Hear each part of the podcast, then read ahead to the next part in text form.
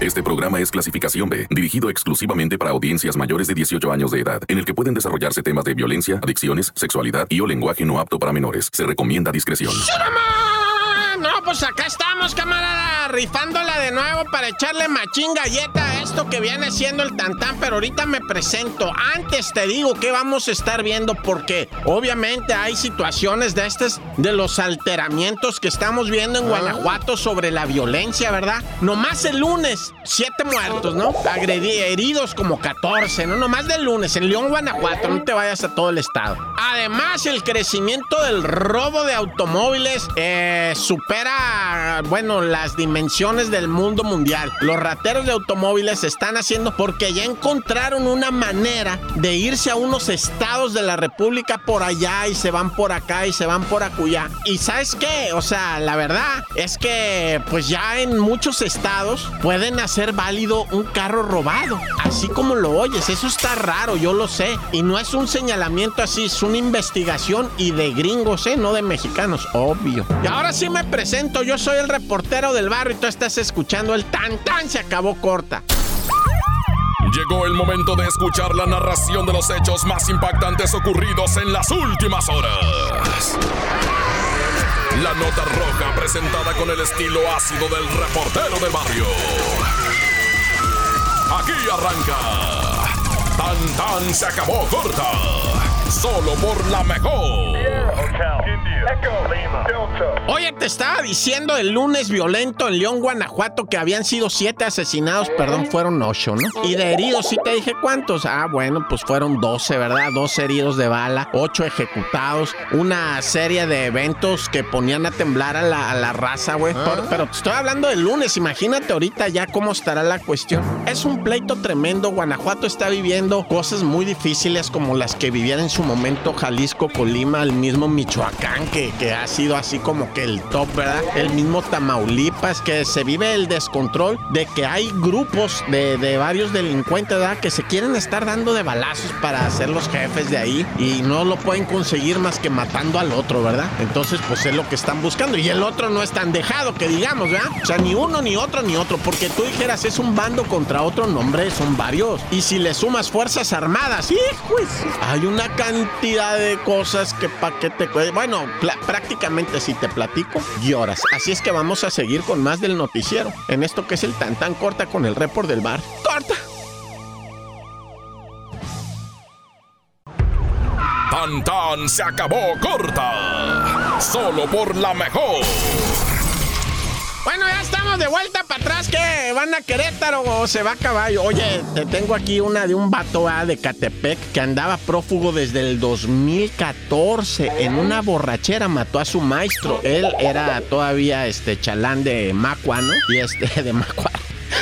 Qué poc. Este, era chalán de Macua y, allá en la borrachera estaban tres individuos y él, o sea, cuatro, ¿verdad? Y el individuo este, apodado el Cristóbal, ¿verdad? Pues se alteró y mató a su maestro, al que era su, su mairo, ¿verdad? Le, se puso jubelón y, se le fue encima al maestro. Lo mató y los otros dos se quedaron de a 20, ¿no? Dijeron a la madre, pues corremos. Y este se dio a la fuga, se perdió completamente, ¿sabes a dónde? Te estoy hablando del 2014, estamos 2020. Se la pasó Chachi hasta que se fue a Jalisco. O sea, en Jalisco lo encontraron, pero ¿sabes por qué? Porque se puso de hocicón. Se puso a platicarle en la borrachera a dos, tres güeyes de no, yo la neta, güey, una vez clavé a mi maestro, al maestro que, que de, de obra, ¿verdad? Pues le pegué acá a sus, o sea, se, porque se me puso lépero, ¿verdad? Y yo lo aterricé del vato. Y lo clavaste, Simón. ¿Y qué hiciste con el cuerpo? No, pues ahí lo dejé tirado y yo me di a la fuga y ahora sí que soy prófugo, ¿verdad? Ay, ya la, no, eres bien malo, ¿ah? Sí, soy bien malo. Y que le ponen dedo, güey. Allá le apodaban el chilango, ¿ah? Que le ponen dedo con la autoridad, güey, lo- los que lo estaban oyendo. Porque dijeron, no, este vato es mala copa, güey. Imagínate pistear con él. Y la fiscalía poquito, así nomás fue y se dio una maroma por ahí, una vueltita, güey. Le corrieron el número de placa y Simón, sí la debía el vato y que lo tuercen. Seis años, güey, se aventó escondido. Bueno, trabajando igual de macua, ¿verdad? Pero...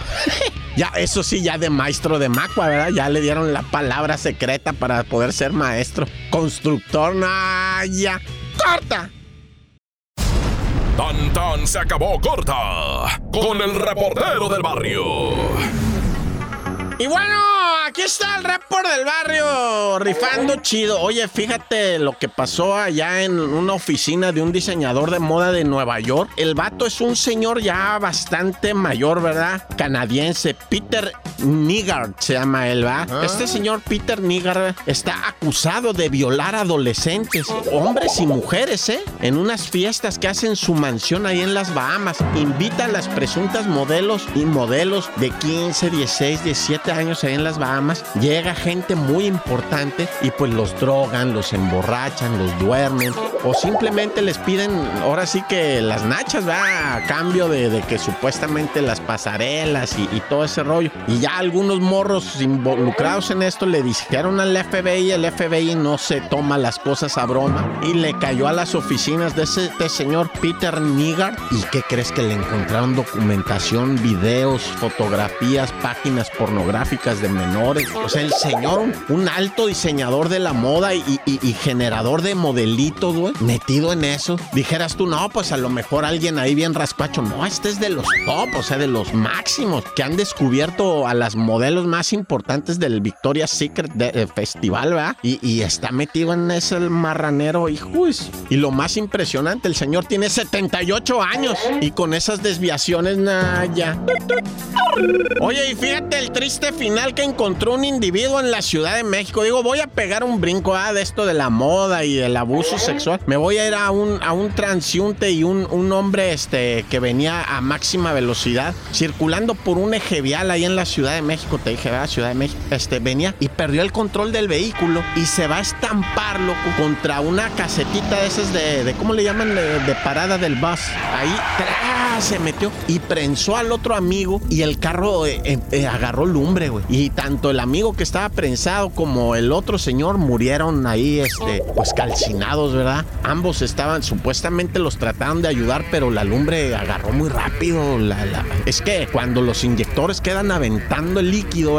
Pues la lumbre se propaga rapidísimo, güey. Se revientan las mangueras. Yo no sé. Pero la lumbre agarra y no los pudieron rescatar a esta pobre gente que en paz esté y, en gloria del, del señor Gosen, ¿va? Un tragedión de aquellos. ¡Corta! Porque la realidad no se puede ocultar. Tan tan se acabó corta. Solo por la mejor. Oye, ahora te platico de una mujer de nombre Ernestina, ¿verdad? Muy dada ella a vender comida, mucha comida de esa en las bodas, 15 años, bautizos, tamalizas. Eh, era muy famosa la Ernestina esta por hacer eh, las tostadas. Ella hacía tostadas de pata, tostada de pollo. Se le- eso le salía muy bien porque ella llegaba ya con todo preparado, empezaba a embarrar tortillas de frijol, después el fregadazo de pollo, de pata y ya todo lo que conlleva y, pues ahí hacía tipo buffet. De flautas, cosas fritas. Tú sabes que todo frito es bendición de Dios, ¿verdad? Y sobre todo para las arterias, ¿no? Y de repente, ¿qué te crees que van descubriendo? No, pues mucho de cuál pollo era gatito, lo cuál pata. Pues sí, dijo, pues sí es pata, pero de perro yo nunca dije que de puerco.